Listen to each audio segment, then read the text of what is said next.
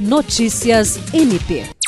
O Ministério Público do Estado do Acre realizou nos dias 10 e 11 de novembro, no Alto Rio Purus, no município de Manuel Urbano, mais uma edição do projeto MP na Comunidade. A ação integrou o projeto Cidadão do Tribunal de Justiça do Acre. Durante os dois dias de atendimento, o MPAC levou aos ribeirinhos e indígenas que residem na comunidade os serviços de orientação jurídica relacionado ao registro de nascimento tardio, minoração de alimento, guarda definitiva e partilha de bens, conflitos familiares, direito hereditário, direito de servidão de passagem e direito possessório.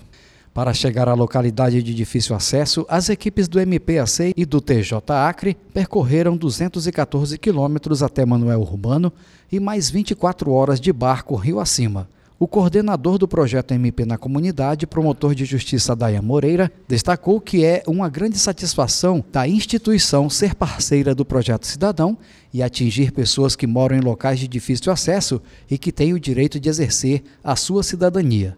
Jean Oliveira, para a Agência de Notícias do Ministério Público do Estado do Acre.